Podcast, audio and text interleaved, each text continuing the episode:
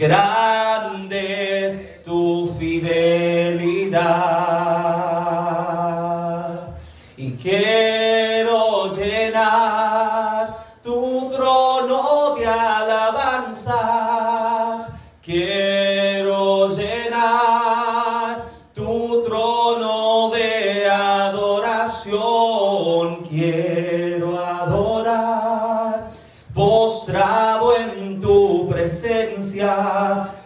Proclamarte, Señor, tu fidelidad y tu fidelidad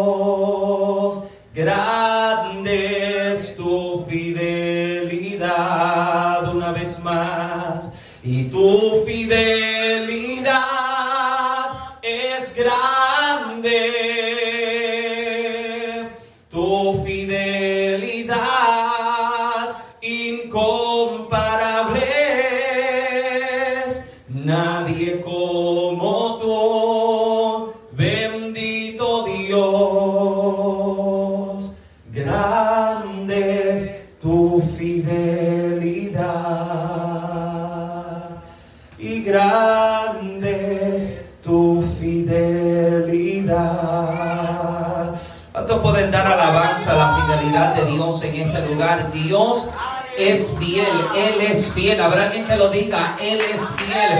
No hay nadie como Él, no hay nadie como nuestro Dios. Él permanece fiel en nuestra vida. Yo le invito a que me acompañe al Evangelio según San Lucas. Bendito el nombre de Jesús. Invito a que consideremos el capítulo número 15. Es una porción que todos conocemos muy bien. Eh, y deseo que la, podemos, la podamos desarrollar en esta tarde. Yo voy a tratar de no ser extenso, eh, voy a tratar de mantenerme en el texto para que podamos desmenuzar, podamos desmenuzar lo que encontramos en la escritura y que podamos ser edificados por la misma. Amén. Libro del Evangelio según San Lucas, capítulo número 15.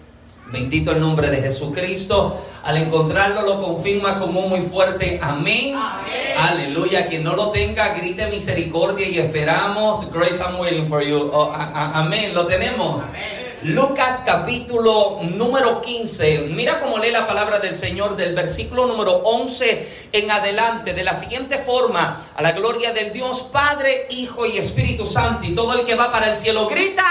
Amén. Lucas capítulo 15, verso 11. También dijo, un hombre tenía dos hijos y el menor de ellos dijo a su padre, Padre, dame la parte de los bienes que me corresponde y, las, y les repartió los bienes. No muchos días después, juntándolo todo, el hijo menor se fue lejos a una provincia apartada y allí desperdició sus bienes viviendo perdidamente. Y cuando todo lo hubo malgastado, vino una gran hambre en aquella provincia y comenzó a faltarle. Y fue y se arrimó a uno de los ciudadanos de aquella tierra, el cual le envió a su hacienda para que apacentase cerdos. Y deseaba llenar su vientre de las algarrobas que comían los cerdos, pero nadie le daba.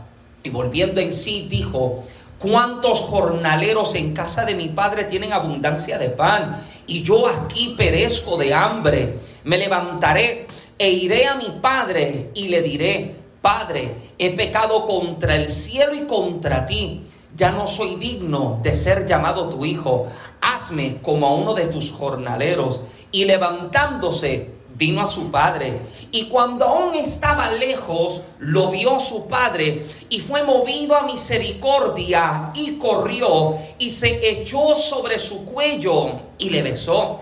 Y el hijo le dijo, Padre, he pecado contra el cielo y contra ti, y ya no soy digno de ser llamado tu hijo. Pero el padre dijo a sus siervos, sacad el mejor vestido y vestidle, y poned un anillo en su mano y calzado en sus pies, y traed el becerro gordo y matadlo, y comamos y hagamos fiesta, porque este mi hijo muerto era y ha revivido, se había perdido y es hallado, y comenzaron a regocijarse. Quédese ahí conmigo en esta tarde. Levante su mano. Padre, gracias nuevamente por la oportunidad de adorarte en tu casa. Gracias por mis hermanos. Gracias por todos los que has reunido y convocado en tu santa presencia. Te pido eterno que nuevamente vuelvas a hablar a nuestras vidas. Que en este momento al sentarnos a la mesa tú, Señor, nos sirvas y que tu palabra nos inspire, nos desafíe, nos levante, nos lleve a ser quienes en ti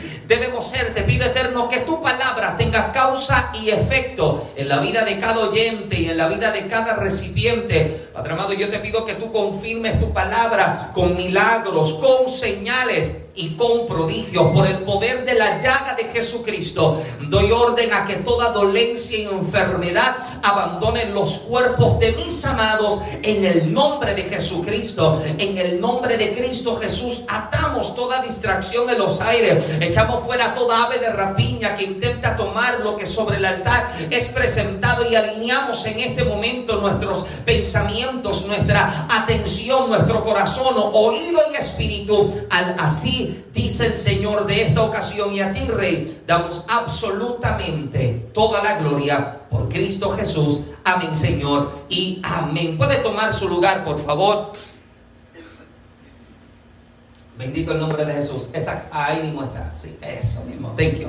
Aleluya. ¿Cómo sabes? Ah, ¿Cómo saben? A lo largo de estas semanas hemos estado, eh, de hecho, al pasado estos dos meses hemos estado trabajando con la serie de mensajes de reinicio. Y yo sé que la temática eh, que hemos dado lectura hoy, que estaremos conversando, eh, por mucho tiempo la hemos observado de una cierta forma en específico. Siempre nos hemos detenido a observar esta historia de la misma manera, por lo que yo le pido que en esta ocasión podamos mirar el texto con ojos nuevos, que podamos mirar el texto de una forma un poquitito diferente y que podamos ampliar nuestra perspectiva en cuanto a lo que hoy estaremos conversando. Eh, cuentan que tras cientos de intentos fallidos e innumerables pruebas, Thomas Edison consiguió, consiguió, finalmente un modelo de bombilla capaz de soportar con fiabilidad las condiciones previstas. Durante años había soñado con aquel momento en el que todos sus esfuerzos se veían ampliamente recompensados. Edison, orgulloso, llamó a su ayudante Jimmy Price para que guardara aquella bombilla hasta poderla enseñar a los inversores. De pronto se escuchó un ruido de cristales rotos y al volverse Edison comprobó cómo su bombilla, aquella en la que tanto esfuerzo había invertido, estaba hecha añicos en el suelo a su ayudante se la había resbalado de sus manos, se la había caído y se la había roto. Ahora, es fácil imaginar lo que Edison debió pensar y sentir en ese momento. Los boricuas, la vena del cuello se le brota. Sin embargo, la historia cuenta que no dijo ni una sola palabra e inmediatamente se dirigió a su mesa de trabajo y se puso a fabricar un nuevo modelo de bombilla. Días después, cuando hubo finalizado de nuevo su trabajo, Edison hizo algo muy importante en señal de que había perdonado a Jimmy. Lo llamó y con una sonrisa le entregó la nueva muestra diciéndole, ten cuidado, el muchacho no rompió aquella bombilla y su invento se convirtió en uno de los más revolucionarios del momento. En la historia, Edison demuestra la manera correcta de ofrecer una segunda oportunidad. Las segundas oportunidades, si se dan, que sea con el corazón, sin reproches y sinceras. Si no es así, no vale la pena darlas. Ahora, todos en algún momento de nuestra vida hemos tenido que ofrecer una segunda oportunidad. Hemos tenido que ofrecer una segunda oportunidad al amor, una segunda oportunidad a un negocio, una segunda oportunidad a un familiar y una segunda oportunidad incluso a nosotros mismos. Y de la misma manera en que dimos segundas oportunidades a otros, también a nosotros se nos han dado segundas terceras y cuartas oportunidades. Aquí solo llegaron los querubines hoy, a los que nunca se le ha dado una segunda oportunidad, pero a todos en algún momento de nuestra vida se nos ha tenido que ofrecer alguna oportunidad, porque aquí hasta el más tímido y el más callado en algo le ha faltado a la vida de alguien más. Ahora, brindar una segunda oportunidad es ofrecer confianza. Diga conmigo confianza. No, como que usted no tiene sueño, confianza. Confianza se define como la creencia firme en la confiabilidad, verdad y habilidad o fuerza de alguien o de algo. Cuando le brindas confianza a alguien, le estás diciendo, creo firmemente en tu verdad y tu capacidad de confiabilidad. En inglés le diría, you're trustworthy. Le está diciendo, estoy confiando completamente en tu verdad, en tu lealtad, en tu capacidad. Ahora sígame, porque nuevamente debemos volver a recalcar esto, que brindar una segunda oportunidad es ofrecer qué? Confianza. Brindar una segunda oportunidad es ofrecer confianza. Ahora, confianza en quien te defraudó, confianza en quien te engañó, confianza en quien te lastimó, confianza en quien de ti se aprovechó. Y muchísimas veces actuamos y tratamos a los demás como si nosotros en ningún momento de nuestra vida le hemos faltado a alguien. Muchísimas veces cuando nos toca ofrecer confianza, o ofrecer una segunda oportunidad a alguien más. Nos sentamos desde una posición de la persona que ha sido victimizada, detrás de la posición de una persona que ha sido lastimada. Y cuando necesitamos ofrecer una segunda oportunidad a alguien más, pareciera ser algo demasiado fuerte, pareciera ser demasiado fuerte. Y en ocasiones lo que necesitamos hacer es sencillamente ponernos en los zapatos de la persona que ahora también necesita segunda oportunidad, ponernos en los zapatos de alguien que necesita ser restaurado, porque de esa manera también ayudaremos a que nuestra vida podamos recibir entonces una segunda oportunidad. Y cuando nos cerramos en una mentalidad de que he sido solamente lastimado, he sido solamente herido, me cierro a la posibilidad de ofrecer también segundas oportunidades a otros.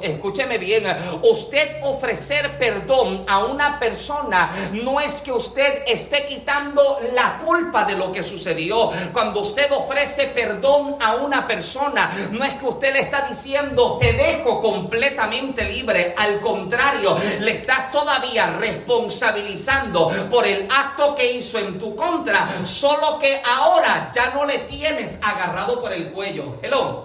Cuando usted decide ofrecerle perdón a alguien, usted le está diciendo, reconozco que hubo una falta que se hizo y decido entonces asumir una actitud contraria. Voy entonces a perdonarte la deuda, porque cuando hablamos de perdonar y hablamos en un, en un ambiente bíblico o en cuanto a la palabra, nos damos cuenta de que todos aquí fuimos destituidos de la gloria de Dios.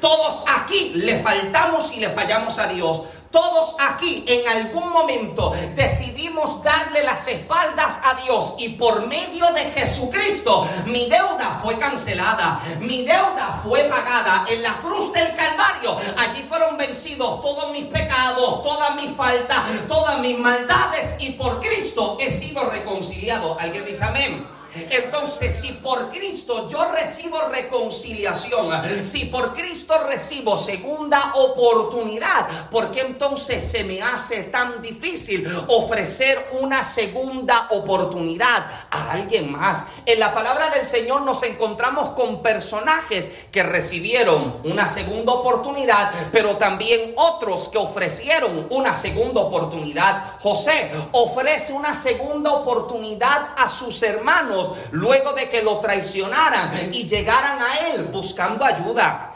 ¿Qué, qué, qué, qué segunda oportunidad tan poderosa puede ofrecer José? Usted recuerda la posición de José. José es el segundo en mando ahora en Egipto. José es la mano derecha de Faraón. José ha creado un sistema para almacenar, guardar y preservar comida para días difíciles. Y en el día en que en la tierra hay hambre, ¿sabe quién llega buscando ayuda? Aquel que le hirió.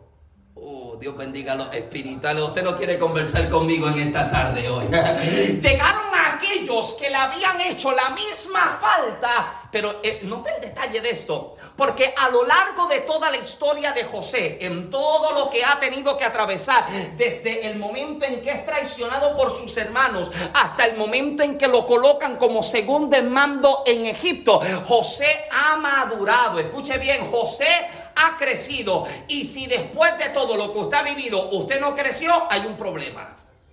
Ah, gracias porque por lo menos le hablo hablando en esta tarde. Sí, sí, si a pesar de todo lo que usted vivió, usted no creció, hay un problema entonces, porque no logré captar cuál era el mensaje o la enseñanza, como decía Orlando, en medio de la prueba, que el profesor estaba guardando silencio. ¿Sabes por qué José crece? José crece de tal forma en que cuando sus hermanos llegan a él, José los reconoce a ellos, pero ellos, ellos no lo reconocen a él. José ha crecido tanto que cuando los mismos que le dieron llegan a él buscando ayuda, ellos no saben quién es José. Ellos no, no reconocen a José cuando los ve. ¿Por qué? Porque José cambió. José creció, José maduró. ¿Sabe quién permaneció igual? El que le había lastimado. Ahora, aquí algunos dirían, oh, si eres boricua como yo, el indio taíno que llevas por dentro lo saca a pasear. Sí, sí, porque en este momento algunos dirían, ahora me toca a mí. Oh, eh, eh, eh, refugio, please, ayúdame, please. Sí, porque algunos tomarían ahora la ventaja o la venganza sobre aquel que le lastimó. Usted me escuchó hace unos domingos atrás contar la historia de que yo salgo a predicar un lugar y cuando yo llego a predicar a mí me están insultando y me están diciendo que yo voy a contaminar a la iglesia por mi forma de vestir, por mi peinado, que yo voy a dañar el altar y voy a contaminar a la iglesia. Cuatro años después soy invitado a predicar a otro lugar y cuando llego se encuentra sentado en el altar el mismo que me había dicho que yo contaminaba iglesia. ¿Alguien está acá? Mm. Entonces, ¿cuál, ¿cuál debía ser mi actitud dentro de esto? ¿Tratarle a él de la misma manera en que me trató a mí? ¿O ofrecer una segunda oportunidad como para reconciliación? Hay alguien que está acá. Aquí es cuando se nota cuánto nosotros hemos crecido, cuánto nosotros hemos madurado. Cuando tienes la oportunidad de hacerle mal a alguien, pero decides solamente extender la mano y dar ayuda. ¿Alguien está acá? Aquí se da cuenta cuánto entonces hemos crecido. Cuando tienes a tu opresor por el cuello y tienes la oportunidad de apretarle o tienes la oportunidad de soltarle. José ha crecido tanto, ha madurado tanto luego de lo vivido, en que ahora él dice, ¿cómo yo voy a causarles mal a ellos? De hecho, cuando los hermanos se dan cuenta de que este es José, ¿saben lo que los hermanos están diciendo? Este hombre nos va a hacer la vida imposible.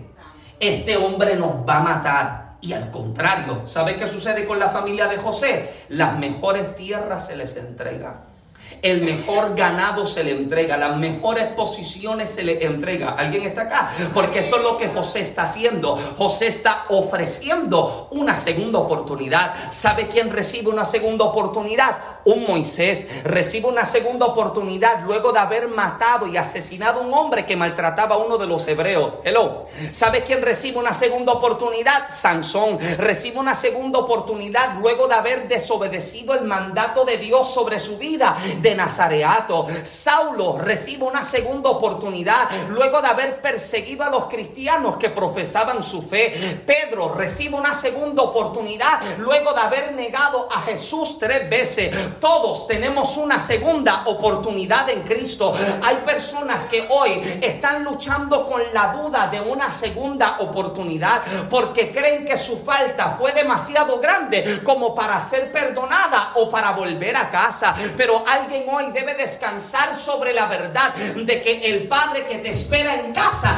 no te espera para decirte cuánto le diste, cuánto le faltaste o cómo le defraudaste. Al contrario, te está esperando en diciéndote las cosas volverán a estar como si nada hubiera pasado, como si nada hubiera cambiado, como si nada hubiera sucedido. Ahora te das cuenta de que uno de los mayores causantes de este pensamiento de no atreverme a regresar a casa es cuando tienes que volver al lugar donde te hirieron. Usted me permite predicar, usted quiere que yo predique, usted me permite predicar. Volver al lugar donde fuiste herido. Volver al lugar donde fuiste lastimado. Qué difícil es volver a confiar en una persona o en un lugar que fue parte del capítulo más triste de tu vida. Qué difícil es sanar una herida que constantemente te recuerda que uno de los tuyos fue el causante de ella. ¿Cómo entonces sanas si eres recordado una y otra vez de aquello que te hicieron? El pensamiento del hijo que vamos a explorar dentro de unos minutos, de este hijo menor, es que no me atrevo a volver a casa porque en casa me acusarán por lo que hice, me acusarán de mi falta, me acusarán de mi herida, me acusarán de mi, de mi rebelión. Este es el pensamiento que mucha gente tiene, amado. Cuando usted se sienta a conversar con gente que se encuentra apartada en el mundo, ¿sabe cuál es el mayor temor que muchos de ellos tienen? No es que, no es que el padre no, no solamente les perdone, es que cuando lleguen a casa, los hermanos le esperen con la actitud que el hermano mayor tiene. Cuando escuchas y conversas con mucha gente que se encuentra apartada, ¿sabes lo que mucha gente te dice? Yo no me atrevo a volver porque cuando yo vuelva, allí está fulano y fulano me va a decir esto allí está tal familia y tal familia me recordará de qué fue la falta o cuál fue el error. Ahora escuche bien, comenzar de nuevo nunca es fácil, pero siempre brinda la oportunidad de restauración y de gracia. Ahora, mientras meditaba en esto a lo largo de esta semana, hubo una pregunta que comenzó a hacer eco en mi mente una y otra vez. Porque la, persona que ha sido herida y que se le pide volver y se le está pidiendo regresar, muchísimas veces está luchando con este pensamiento de que fui lastimado, fui herido, fui maltratado, me hicieron X o Y cosas y se encuentran en este momento en el que no saben hacia dónde moverse, no saben cómo actuar, no saben cómo hablar, no saben cómo moverse. Pero qué triste es que dentro de su momento de dolor decidan desquitarse con quien nunca tuvo la culpa. Deciden desquitarse con quien nunca tuvo la culpa. Y meditaba y me preguntaba, ¿por qué será que cuando somos heridos por personas que no son Dios, de quien terminamos alejándonos es de Dios? ¿Por qué será que dentro del cuerpo de Cristo, y es lamentable decir que se vive de todo, si usted no sabe que aquí se vive de todo, permítame estallarle la burbuja. Aquí se vive de todo. Yes, welcome. Sí. Aquí, aquí eres sanado, aquí eres restaurado. Pero aquí usted debe entender que usted trata con humanos. Aquí usted no está tratando con querubines ni con ángeles. Y por más que yo me pueda apretar esta, esta corbata que me deja que la vena del cuello casi se me estalla, amado, yo, soy, yo, yo sigo siendo igual de humano que usted sigo siendo igual de mortal que usted. Ahora, ¿sabes que también ayuda a las presiones de lo que vivimos? Por ejemplo, en el caso de nosotros que vivimos en los Estados Unidos, nosotros trabajamos con una iglesia multicultural. Aquí hay boricua, dominicano, salvadoreño, hondureño, guatemalteco, eh, argentino, tenemos cubanos, tenemos jamaiquinos, tenemos una iglesia multicultural. Y si yo comienzo a tratar a la gente solo como yo sé tratar al boricua, yo voy a chocar con el mexicano, yo voy a, yo voy a chocar con el hondureño, yo voy a chocar porque no pensamos igual, no actuamos de la misma manera. Entonces, qué triste es, amado, que dentro de esto, dentro del cuerpo de Cristo, se viva, se padezca, se sienta, dolamos por tantas cosas pero cuando somos lastimados, de quien terminamos alejándonos es de Dios. Te pregunto, te pregunto, te pregunto. Cuando alguien en tu trabajo o en la calle o en el Walmart te habla y te trata mal, tú llegas a casa a quitarte con tu mujer o tu esposo. Cuando alguien te trata mal afuera, usted llega a casa y le dice a su mujer, nos divorciamos porque ya no puedo confiar en ti. Ella no fue la que te lastimó. Él no fue el que tiró. ¿Alguien me sigue todavía? Él no fue el causante de la herida. ¿Y por qué me desquito con él? ¿Por qué me desquito con ella si ella no fue la que causó el dolor en mi vida?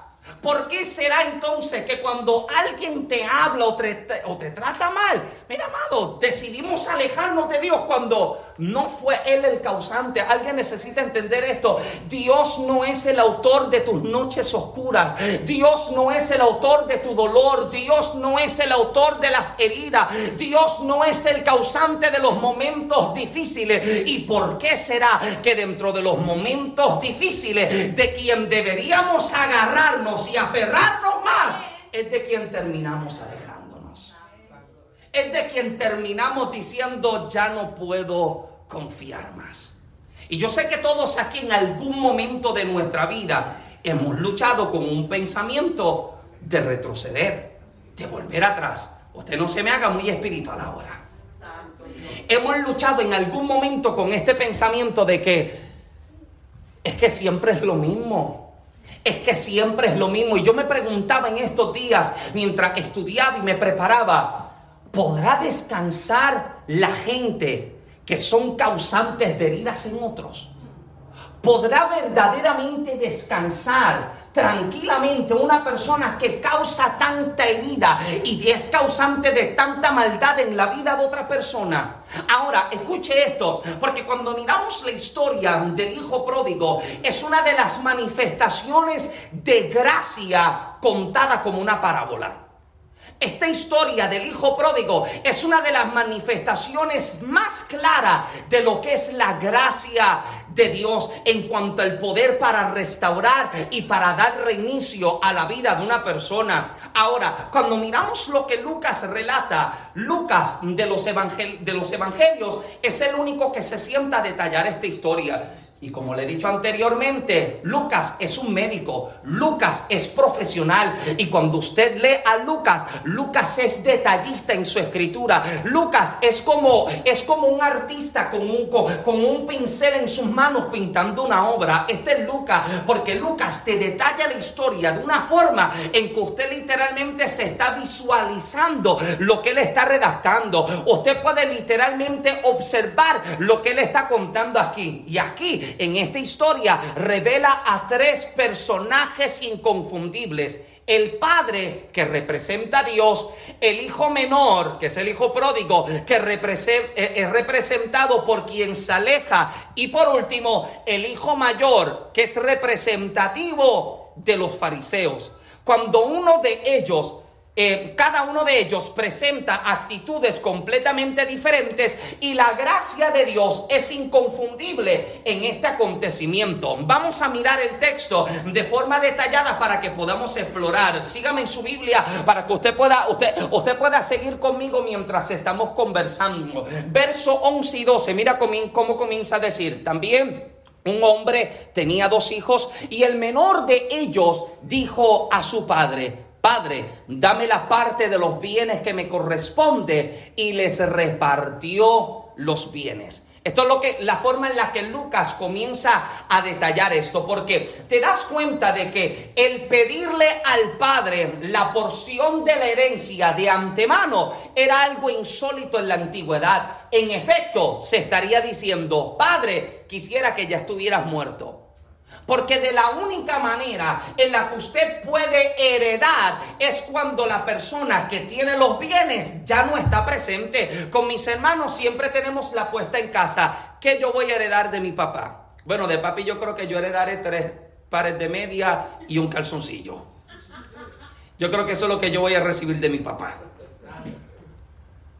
Y te das cuenta de que la única forma en la que se le pudiese ofrecer esta herencia al hijo es si el padre no está. Sin embargo, la actitud del padre es una completamente diferente. Porque a pesar de que el padre todavía está presente, te das cuenta, amado, de que el padre no rechaza la petición del hijo, sino que se la concede. Aunque haya sido muy perjudicial para el padre darle a su hijo menor la herencia para que él se extravíe, aún así lo hizo.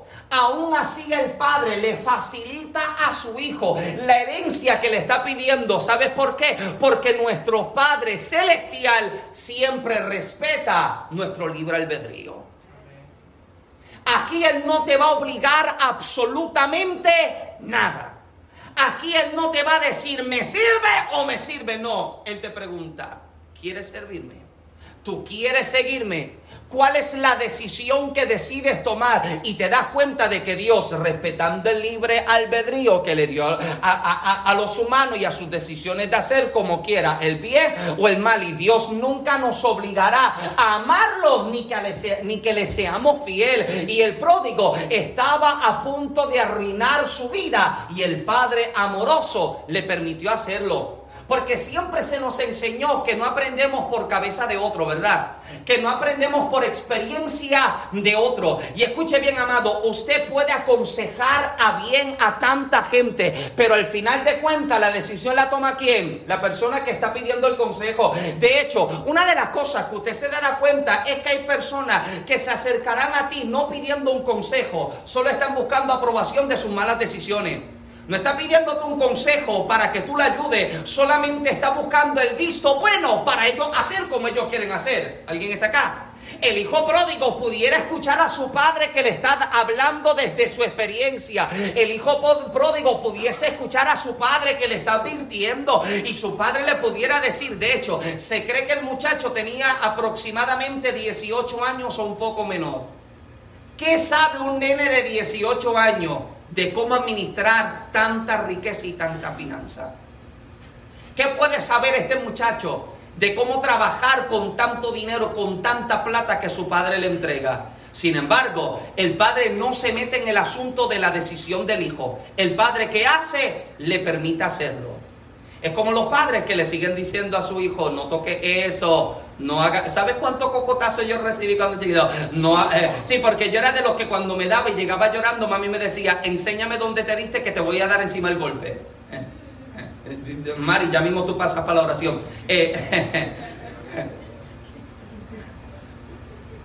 Uno le sigue advirtiendo al hijo, no lo toques, que te vas a caer, no te trepes, que te vas a lastimar, no te acerques, que esto te va a herir. Y el niño como es cabezón, como Michael, sigue y lo mete y toca y me... Y a, y a fin de cuentas llega llorando con la cabeza que le duele, con el brazo que le duele, porque no hizo caso. Pero papá, lo paró. No, papá le dio el consejo. Papá le dijo, no te trepes. Papá le dijo, no lo hagas. ¿Y sabes qué sucede con el hijo pródigo? El padre le puede advertir, le puede alertar acerca de su mala decisión que está por tomar. Pero al final de cuentas, la decisión es de quién? Es del hijo. Aleluya. La decisión no es de papi. La decisión es de su hijo. Y cuando su hijo le está pidiendo a su padre la herencia, le está diciendo, dame todo lo que a mí me pertenece porque yo me largo. Dame lo que me pertenece porque yo me voy. De hecho, si usted mira el Pentateuco en el libro, del, en el libro de Deuteronomio, en el capítulo 21, del verso 18 al 21, para el beneficio de los que anotan, eh, esta declaración o esta petición del hijo sería tomada como un acto de rebeldía.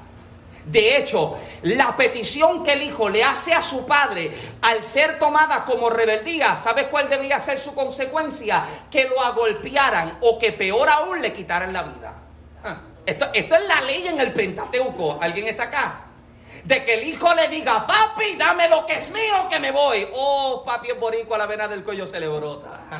La cara se le pone colorada. Y esto, esto es lo que, lo que el hijo podía recibir como recompensa. Pero el padre, como no quiere entremeterse en las decisiones de su hijo, ¿sabe lo que hace? Se lo concede. Se lo concede. Y qué triste es que luego de que nosotros tomamos nuestras propias decisiones, culpamos a Dios de nuestras consecuencias. Yo tomé la decisión. A mí Dios no me empujó ni me dijo, hazlo de esta manera. No, lo quise hacer yo. Amén. Tranquilo, ya mismo oramos los unos por los otros. Usted, me ama todavía. La decisión la tomé yo, la decisión fue mía. ¿Y sabe entonces qué sucede? Yo sufro entonces las consecuencias de mis decisiones. Pero qué triste es que entonces yo comienzo a culpar a Dios por, des- por, la- por las consecuencias que estoy sufriendo, por las decisiones que yo tomé ayer. Verso 13, mira cómo continúa. No muchos días después, juntándolo todo, el hijo menor se fue lejos a una provincia apartada y allí desperdició sus bienes viviendo perdidamente. La ley judía permitía que el padre determinara cuáles bienes, especialmente la tierra, serían para cuáles hijos antes de morir, pero solo podía tomar posesión cuando el padre muriera. El padre era el administrador y recibía las ganancias hasta entonces. Por lo tanto, este hijo podía saber lo que sería suyo, pero legalmente no podía vender sus bienes. Sin embargo, lo hace. O sea, el hijo desde antemano, él ya sabe qué tierra le pertenece. Él ya sabe cuál es la herencia que le toca. De hecho, y esto lo vamos a tocar un poquitito más adelante, cuando te das cuenta de la herencia que pide el hijo en comparación a lo que el hijo mayor tiene, el hijo mayor tenía mucho más que el hijo menor. El primogénito se le daba, una se le daba eh, dos, dos- dos terceras partes de la herencia en casa y al hijo menor se le entregaba una fracción de ella. Lo que se le da al hijo mayor es el doble de la cantidad de lo que el hijo menor está recibiendo en casa. Sin embargo, a pesar de que tiene más, no se lo disfruta. Hmm tiene más y vive de y vive amado tan amargamente porque mi hermano se le dio algo más. ¿Alguien está acá todavía? Hmm. Muchos judíos palestinos emigraban para buscar su fortuna en áreas de menor apremio económico. Y como se presume que el muchacho tenía menos de 18 años, tendría poca experiencia para administrar las finanzas. Los moralistas consideraban el desperdicio como algo demasiado malo. Y el muchacho, como tiene tanta plata y como tiene tanto dinero, ¿a ti no te sucede esto que cuando cuando no tienes dinero y usted está window shopping, usted está en el mall mirando en las ventanas, todo lo tienen en especial, todo lo tienen en liquidación. Y el día en que usted tiene dinero, no hay nada, no hay nada. Usted, usted pelado tiene de todo oferta. Y cuando usted tiene dinero, amado, todo está como el cuatro, cuatro veces en la cantidad. Y uno, pero ¿qué pasa? Ahora te das cuenta de que de pronto uno comienza a malgastar el dinero y uno comienza a comprar y gastar, y comprar y gastar y comprar y gastar. Y de pronto te diste cuenta de que tu cuenta bancaria se te fue. Uno se va en un shopping spree y usted se mete al mall y usted compra y compra y compra y compra y compra y cuando llega a casa tienes 20 bolsas y solo tienes como 5 productos. Solo tienes como, ¿dónde yo gasté tanta plata? ¿Dónde yo gasté tanto dinero? Y te das cuenta de que, imagina- imagínate entonces a un joven de 18 años con tanta plata, con tanto dinero. Va a salir y va a malgastar y lo va a desperdiciar completamente todo. Ahora, en este versículo 14 comienza a hablar acerca de que luego de que hubo malgastado todo, vino un hambre sobre aquella provincia. Te das cuenta de que como el tema es tocado brevemente, no se enfatiza tanto, o sea, en este verso no se enfatiza tanto la situación de una hambre en la tierra, porque no se cree, según los estudiosos, que se trata de una hambruna en toda la tierra, sino específicamente en esta región. Por eso es que el tema nos continúa ampliándose en cuanto a la hambre. Verso 15, y fue y se arrimó a uno de los ciudadanos de aquella tierra, el cual le envió a su hacienda para que apacentase cerdos. Los oidores judíos de Jesús están listos para que termine la historia a esta altura. Escuche esto, porque cuando usted toma en consideración a quien Jesús le está hablando, a quien Jesús le está enseñando, no solo tiene a sus discípulos, Jesús está hablando a todo el sistema religioso de su tiempo. Los fariseos están presentes, por eso es que de pronto Jesús hace preguntas y Jesús presenta historia y presenta anécdotas para conocer cuál es la posición y la condición de su corazón. Y cuando Jesús llega en medio de la historia que está redactando, a que el hijo lo pierde todo y llega ahora a un lugar lugar donde tiene que encontrarse entre los cerdos, el sistema religioso, los fariseos, comienzan a decir, qué bueno, ese es su merecido. Qué bueno se merece eso. Amado, abróchese el cinturón conmigo, por favor. Los que están escuchando, los fariseos que están escuchando esto, ellos están, ellos están creyendo que lo que el Hijo está recibiendo ahora es su merecido y queda reducido el nivel horrendo de alimentar a los animales más impuros. Usted recuerde que para el judío alimentarse de un cerdo estaba completamente prohibido. Ahora imagínate tener que cuidar algo que es impuro para el pueblo judío. Y cuando ellos ven que el hijo pródigo llega a esto, dentro de sí, ellos tienen que estar diciendo, se lo ganó. Él se merece eso y más. ¿Alguien está acá todavía conmigo? Él se merece eso y más. Y qué triste es ver quienes, a quienes han sido restaurados por la gracia alegrarse del mal que sufren otros. Oh.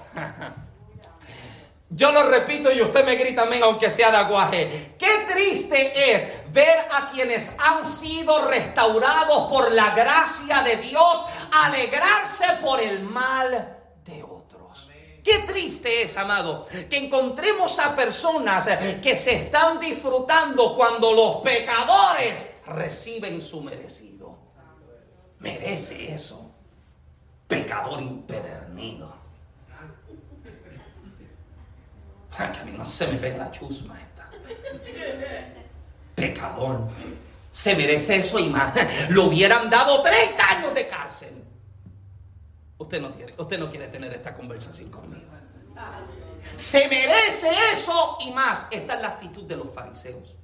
Porque los fariseos que dicen conocer a Dios, usted, usted, conoce a los fariseos. Sí, los fariseos, los fariseos llegaban y los fariseos eran los que les encanta hacer oraciones en pública, que todo el mundo vea cómo yo oro, cómo yo hablo, cómo yo clamo, cómo yo ayuno. De hecho, cuando están en ayuno ni las lagañas se sacan. Cuando están en ayuno, eh, llegan aparentando así todo sucio con, ropa y trapos, que la gente sepa que yo estoy en silicio para Dios. Eso lo llama hipócritas. Mira, a veces la gente tiene un concepto de Jesús de que Jesús viene así levitando en una nube y palomitas vienen. No, ese no es el Jesús de la Biblia. El Jesús de la Biblia es uno que en un capítulo menciona la palabra hipócrita más de, más, más de 10 veces. Si Jesús fuera el predicador hoy, si Jesús fuera el predicador hoy, él, diría, hermano, el tema de la predicación es hipócritas. Dale con el codo el que está a tu lado y dígale, hipócrita. Ese sería el mensaje de Jesús en ese capítulo. Sí, porque a veces la gente tiene este concepto de Jesús, de que Jesús, Jesús viene así como, como lo enseñan en las películas de Hollywood, como que bien pacífico y viene así como que florecita. No, ese no es Jesús. Jesús es uno que cuando llega y encuentra que en el templo están haciendo algo completamente contrario a lo que se debería estar haciendo, él toma la mesa y la volca y él dice, la casa de mi padre, casa de oración se llamará. Esto lo han convertido en cueva de ladrones. Ese es el predicador que no vuelven a invitar más. Envían una circular por toda la iglesia y le están diciendo, hay un predicador que se llama Jesús, no lo reciban en su iglesia porque escandaliza a la congregación. Sí, ese es el Jesús de la Biblia, porque Jesús llega y Jesús comienza a anunciar y a denunciar lo que está mal, amado. Lo que está mal lo señala, lo denuncia y está revelando el corazón de los fariseos que se están alegrando del infortunio del hijo menor en la casa. Ellos se alegran de que el hijo menor esté sufriendo de esta manera. Sin embargo, los que, los que han conocido gracia, hmm, los que han conocido la gracia del Señor, jamás se contentan con los días oscuros de nadie jamás se contentan con la, con la situación de ruina que alguien puede estar viviendo. Aquellos que han sido restaurados por la gracia saben lo que es ofrecer una segunda oportunidad para aquel que lo ha perdido todo. Amado, ¿sabes qué triste es que, que, que, que el amor se haya enfriado tanto? Que veamos a alguien en la luz y en vez de, mira, amado, hay veces que uno no tiene casi nada, pero yo te aseguro que tiene aunque sea 25 centavos y vemos a alguien pidiéndole lo y subimos el cristal, ni lo miramos, que me estoy haciendo como que yo no estoy ni aquí. Miro más que la luz cambia, cambia, cambia, cambia, cambia, cambia.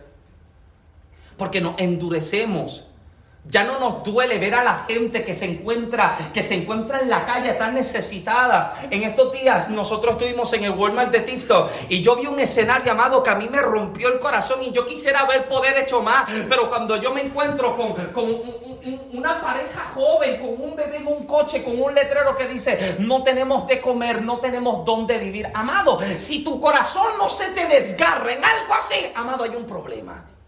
Hay un problema cuando ya no soy empático con la gente, cuando ya no soy compasivo con la gente. Hay un problema cuando ya me da lo mismo verlo en la situación que no. Amado, este no es el Jesús de la Biblia. El Jesús de la Biblia es el que veía el necesitado y le preguntaba, dime qué es lo que tú quieres que yo haga por ti. Dime qué es lo que tú necesitas. ¿Necesitas caminar? Dame tu mano, deja tu lecho y vamos, camina, sígueme. Este es el Jesús de la Biblia que ve al leproso y le dice, la situación en la que está tiene que terminar. Preséntate a los sacerdotes en el templo. Y mientras iban de camino fueron sanados. ¿Alguien está todavía? Si mi corazón no se duele, hay un problema. Porque este es el corazón de los fariseos que están viendo la están viendo la calamidad en la vida de alguien, están diciendo, qué bueno. Ay, yo quisiera haber estado en primera fila para ver cuando le pasara eso. Yo quisiera haber estado para hacer un Facebook Live y míralo ahora. ¿Alguien está acá? Hmm.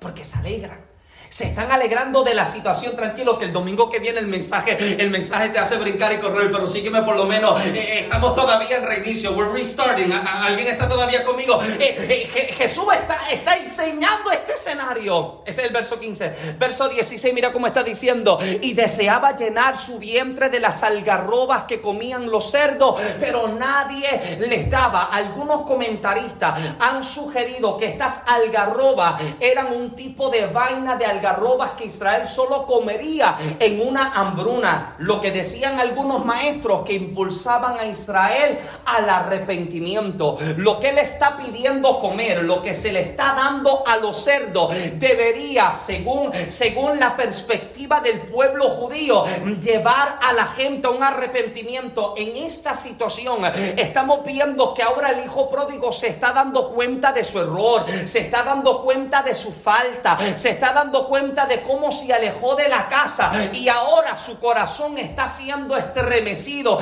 Hay un arrepentimiento genuino que se está formando en él. En el verso 17, él comienza a hablar acerca de los jornaleros, que eran precisamente los esclavos, y hasta los esclavos en casa comían mejor que como él estaba viviendo acá. Verso 18 y 19, cuando el hijo habla acerca de que pequé contra el cielo, era una forma de decir pequé que contra Dios. Era una forma de decir, le falté a Dios y le falté a mi padre. Ahora, el hijo aquí regresa sencillamente por hambre, creyendo que el padre lo podría alimentar como siervo, no porque esté genuinamente arrepentido de haber deshonrado a su padre, eh, dada la magnitud de su pecado y el desperdicio de un tercio de las ganancias de toda la vida de su padre. Es posible que los oidores judíos hayan considerado su regreso como un acto de increíble atrevimiento en lugar de humildad. O sea, las personas que están escuchando esta historia, que están escuchando la parábola, tienen que estar diciéndose, pero qué atrevido este. Pero como el tipo este se atreve. ¿Cómo se atreve a volver a casa después de lo que hizo? ¿Cómo se atreve meterse aquí que, que esto es un museo de santos? ¿Cómo se atreve a llegar acá luego de tanto que hizo? Sí, porque esta es la actitud con la que los fariseos están asumiendo esto. No, el muchacho es un atrevido. Mira cómo, mira cómo llega a la casa y se presenta ante su padre. ¿Y qué padre? ¿Qué padre? Teniendo un hijo, teniendo un hijo que se ha alejado, solamente le va a decir, lo siento, pero ya aquí se terminó contigo.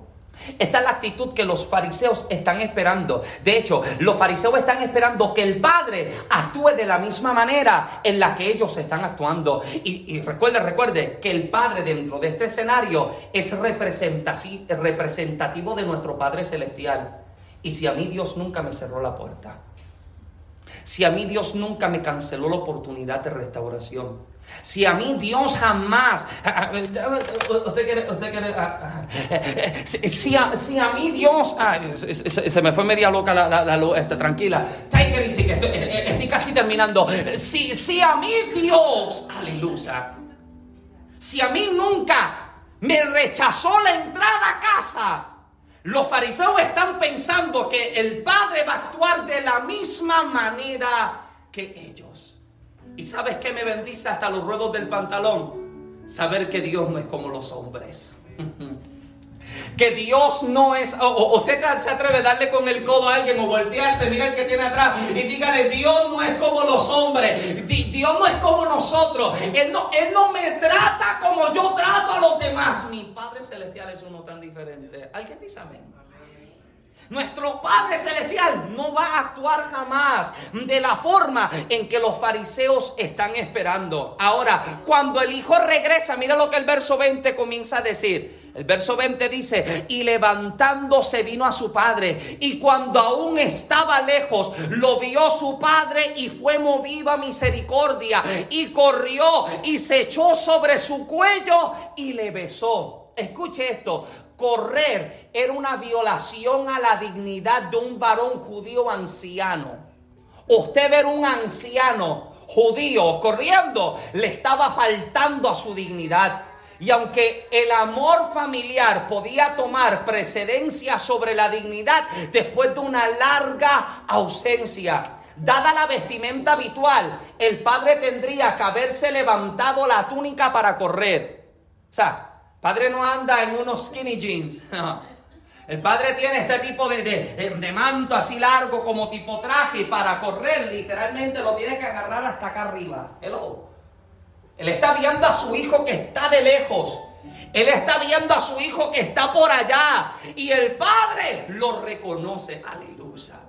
Qué glorioso es saber, amado, que por más lejos que yo pueda estar, mi padre siempre me ha de reconocer a la distancia siempre me va a ver, siempre me va a reconocer, siempre me va a observar. Y Él no espera que yo llegue, Él corre a mi encuentro, Él no espera que yo llegue a casa de Dios, Él llega y me encuentra de camino porque, amado, ¿cómo no lo va a recibir si tanto, por tanto tiempo lo esperaba? Si tanto lo lloró, si tanto lo sufrió. Aquí la perspectiva eh, se enfoca más en la perspectiva del hijo cuando se va, pero hablemos del padre que se queda.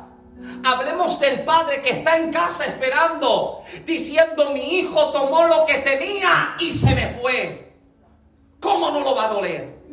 ¿Cómo no lo va a sufrir? El padre no está en casa haciendo fiesta porque su hijo se fue a desperdiciarlo todo. El padre lo está sufriendo. El padre lo está llorando. Por eso es que, amado, cuando, cuando nos llega alguien y vuelve y se reconcilia con el Señor o acepta a Jesucristo, amado, nosotros creemos que hay fiesta en el cielo y nosotros deberíamos celebrarlo a ellos también, porque el hijo estaba perdido, pero volvió a casa, volvió a los brazos del Padre. Pero si yo no me alegro con la conversión de alguien, si yo no me alegro con que un hijo estaba perdido y volvió, ¿de qué yo me voy a alegrar, amado? ¿Qué voy a celebrar yo en el cielo si en el cielo va a estar lleno de hijos que estaban perdidos y fueron encontrados por su padre? Mira quién llegó, atrevido. Eso es lo que los fariseos están diciendo. Mira, amado, hace unos años atrás, esto yo lo compartí poco tiempo atrás, cuando mi hermano menor, de hecho, la semana que viene es que llega, ¿verdad? Sí, la semana que viene, mi hermano menor Josué eh, eh, llega, de hecho, vienen mis hermanos, eh, van a viajar para acá. Pero cuando mi hermano menor llegó a Puerto Rico hace unos años atrás, Josué llegó con el pelo por acá atrás. Josué tenía una mate de pelo así más largo que el de mami, sí, larguísimo por acá atrás. Josué llegó con aretes, llegó con cadenas. Josué, Josué es de los que vestía, de los, usted ha visto estos muchachos que se ponen el pantalón desde acá abajo, o sea, lo tienen acá, no usan correa, pero lo tienen desde acá y están agarrándose el pantalón. Por Muchachos, ponte una correa. Están agarrándose el pantalón porque se le cae, pero no se pone una correa. Y así llegó Josué. Y cuando Josué llega, recuerdo que ese fin de semana yo tenía unos compromisos y Josué me preguntó si, yo, si me podía acompañar. Claro, vente, vámonos. Y me preguntó, Me tengo que cambiar la ropa, me tengo que cambiar cómo voy a vestir. Porque yo no tengo nada más. Yo le digo, no, tú no tienes que cambiarte nada. Tú ve conmigo tal y como tú estás. Tú ve exactamente como tú estás. Tú no te cortes el pelo, tú no te quites las pantallas, tú no te quites las cadenas, tú no te cambies la ropa. Ve exactamente como tú estás. Recuerdo que vamos a predicar a esta primera iglesia. Y esa experiencia de esa noche nunca se me olvida. Porque recuerdo que cuando cruzamos la puerta y entramos al templo y las miradas de los santos querubines se fijaron sobre nosotros, las miradas que comenzaron a darle a Josué. Sí, porque yo llego encabanado, pero Josué llega como que, como que acaba de salir de un video de rap y lo están mirando así.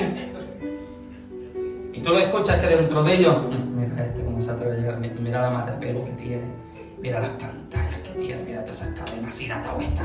Sí, porque esos son los comentarios que se hacen. Mm, esas cadenas, eso, eh, esas son las ataduras que tiene el fariseo amado que nunca se alegra porque un hijo está volviendo a casa.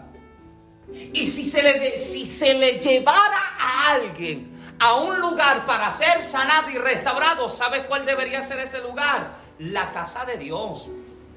A la casa de Dios llegan los heridos, los maltratados, los lastimados, los quebrantados, los rotos, son traídos porque Jesús decía, ¿quién tiene necesidad de médico sino el mismo enfermo? Pero qué triste que se traiga al enfermo al hospital y se le diga no hay camilla. Lo siento, pero el médico está ocupado y no te puede atender. Lo siento, pero tu hijo se encuentra tan perdido que aquí no hay espacio para pecadores. Qué triste es, amado, encontrarnos con personas, vuelvo y repito, y valga la redundancia, personas que hayan sido restaurados por la gracia, pero no saben manifestar gracia sobre otros no saben manifestar misericordia sobre otros, no saben manifestar ese amor que a ellos en algún día se les compartió. El padre está tan contento de que el hijo ha vuelto a casa que el padre no espera que él toque a la puerta. El padre sale a su encuentro, lo recibe y lo abraza. Y tan pronto lo abraza, el hijo le está diciendo, papá, yo no merezco nada. Trátame como el peor que tienes en casa. Trátame como el esclavo más bajo, el jornalero más pequeño que tú tienes. Yo soy igual que ellos. Pero la actitud de papá es diferente. ¿Sabes por qué me fascina tanto esta historia? Porque cuando el padre recibe al hijo en casa, ¿sabes cómo lo recibe? Como si nada hubiera pasado.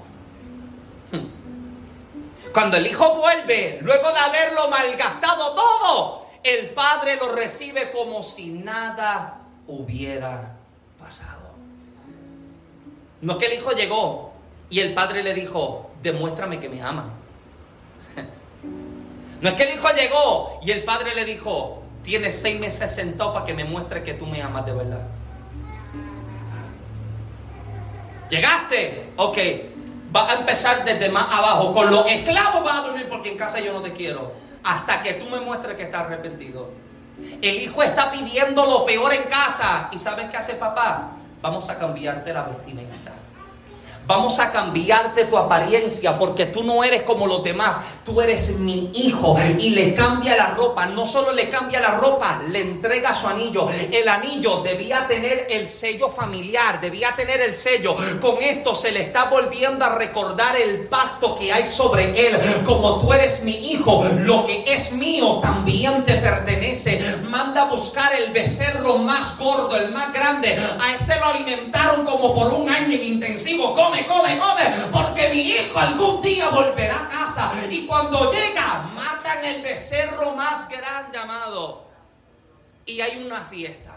Ahora, sígueme, porque hay una fiesta y hay luces, hay música, están danzando, tienen tambores, los, los vecinos fueron invitados. ¿Y sabes qué sucede? El hijo mayor llegó del trabajo. Y cuando el hijo mayor llega a casa, escucha el musicón. cuando el hijo mayor llega a casa, escucha el tumpa, tumpa, tumpa. Sí, porque hay fiesta, hay un party en casa. Ahí no tenían levanto mis manos, no, ahí tenían música porque es todo un party. y cuando el hijo llega, Cuando el hijo mayor llega a casa y se da cuenta del que becerro más grande lo tienen ahí en la vara. Los boricos, ¿usted recuerda cuando se asaban esos, esos cerdos allá en Puerto Rico? Así, así quieren el becerro más grande, lo tienen en la vara y le están dando vueltas. Y allá está el DJ y tienen música y todo el mundo está brincando. Y de pronto el hijo menor está parado en el centro, peinado, vestido, anillo en su, en su mano, con ropa completamente nueva y los brazos de su padre lo están abrazando. ¿Cuál debía ser la actitud del hermano mayor?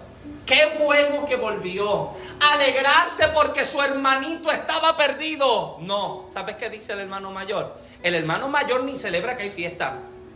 La tribulación más grande que tiene el hijo mayor es decir, yo nunca te di la espalda.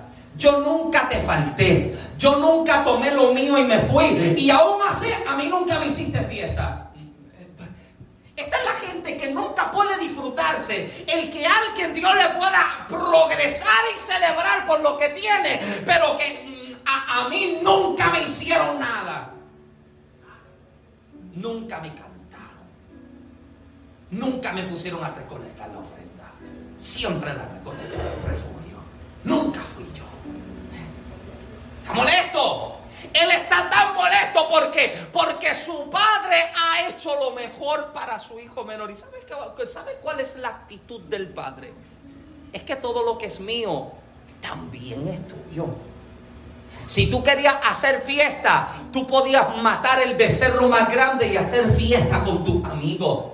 Si tú querías celebrar algo, lo podías hacer porque todo lo que hay en mi casa también te pertenece a ti. Qué triste es, amado, que encontremos personas que han vuelto a casa han regresado a los brazos del Padre, han regresado al lugar de reconciliación y en vez de celebrar su regreso, en vez de celebrar su restauración, solamente digamos, yo llevo 15 años y nunca recolecté la ofrenda, yo llevo 5 años y nunca toqué la pandereta, yo llevo 7 años y nunca canté un corito. Esta es tu casa, cuando tú quieras hacerlo, tú lo haces. Por eso es que me fascina la actitud de Sara. Sara llegó a donde Génesis a mí y nos dice, yo quiero cantar un coro. Ah, ¿Cómo no vas a cantar si esta es tu casa? ¿Qué tú quieres? ¿Hacer algo? Vente, vamos a hacerlo. Pero vamos a celebrar porque si hemos llegado a la casa del Padre, Él nunca nos rechazará. Él nunca nos dará de codo. Él nunca nos dejará sentados. Al contrario, celebrará cada vez que nosotros podemos llegar. ¿Sabe por qué me fascina tanto el hijo pródigo? Porque este hijo cuando llega sabe lo que es disfrutarse una segunda oportunidad en gracia. Una segunda oportunidad que tristemente, tristemente amado, tristemente su hermano nunca lo ofrece. Solamente su padre se la está ofreciendo. Qué diferente habría sido la historia si cuando el hijo menor llegaba a casa y el hijo mayor lo encontraba, lo hubiese abrazado. Qué diferente habría sido la historia que cuando el hijo mayor llegue y se encuentra a la fiesta, también celebra y danza y brinca y corre con ella porque su hermano que estaba perdido volvió. Y esto es lo que Jesús está intentando despertar en el corazón de los oidores. Celebra cuando el hijo vuelva a casa. Celebra cuando regresa a casa. Mira, eh, qué tristeza, amado, que la gente nos recuerde por nuestras faltas y por nuestros pecados. Sin embargo, cuando Dios me recuerda y cuando Dios me habla, Él nunca me habla por mi pecado, Él siempre me llama por mi nombre. ¿No te acuerdas? ¿No hay, gente que siempre los, conocen por el apodo. Hmm, ahí, ah, ahí viene fulano, ah, ah, ahí viene el chismoso, ahí viene el adúltero, ahí viene el fornicario, ahí viene el mentiroso. Cuando el Padre te llama, siempre te llama por tu nombre no te llama por los apodos de la vida, no te llama por la reputación que tuviste. Él siempre dice, mi hijo ha vuelto a casa. Y si mi hijo ha vuelto a casa, maten el becerro más grande, celebremos la vida de mi hijo que estaba perdido, estaba muerto y ha resucitado una vez más. Póngase de pie conmigo, por favor, en esta tarde. Aleluya.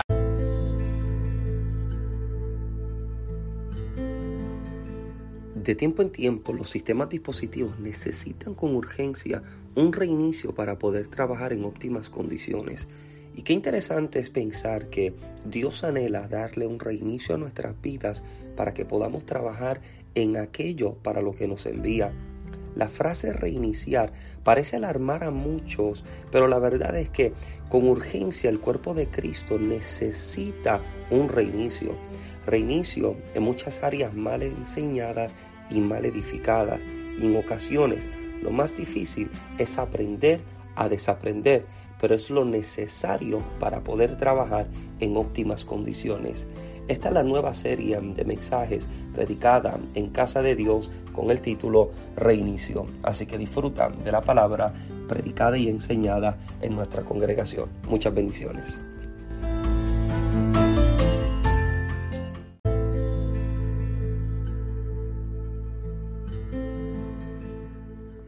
Muchas gracias por acompañarnos en esta serie de mensajes titulada Reinicio. Pido a Dios que pueda ser bendecido con cada uno de los mensajes predicados a lo largo de esta serie.